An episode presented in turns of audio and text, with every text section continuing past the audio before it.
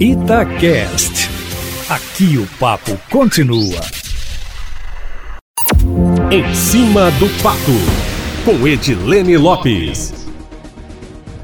Servidores técnicos e agentes socioeducativos farão uma assembleia conjunta amanhã às duas da tarde no Hall das Bandeiras, na Assembleia Legislativa, e podem decidir entrar em greve, Eustáquio Ramos. Eles reivindicam que o modelo de gestão do sistema socioeducativo seja debatido com as categorias. Eles são contra o modelo de cogestão que já está sendo implementado pelo Estado com participação do terceiro setor.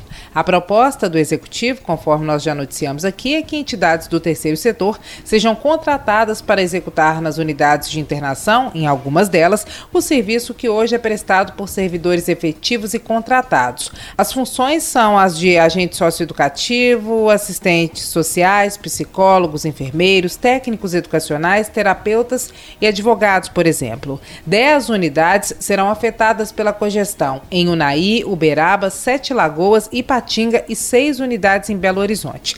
Por causa do novo modelo, servidores que trabalham em unidades unidades afetadas estão sendo transferidos para outros locais, inclusive para municípios diferentes. Uma das reclamações das categorias é que a cogestão só seria implementada se a Lei 2150, que permitiu a manutenção de contratos que haviam sido considerados inconstitucionais pela Justiça não fosse aprovada pela Assembleia. A lei foi aprovada e, segundo os sindicatos, a cogestão não se justifica. O sistema socioeducativo tem hoje 450 profissionais administrativos, aproximadamente, e cerca de 1.700 agentes em todo o estado. Uma paralisação, Eustáquio, poderia provocar o caos nas unidades, onde ficam internados adolescentes em conflito com a lei, que cometeram infrações que no Código Penal seriam análogas aos crimes mais graves, como o assassinato por exemplo.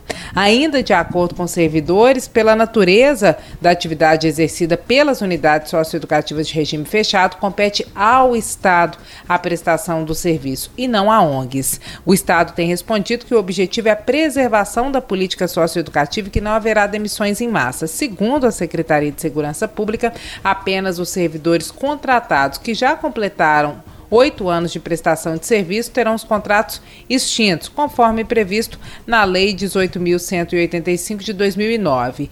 E até que haja a conclusão do concurso público para o sistema socioeducativo que se encontra em andamento, algumas unidades de internação terão a gestão feita em conjunto com o terceiro setor, Eustáquio Ramos. Polêmica, meu amigo. Agora, notícia que pode ser boa.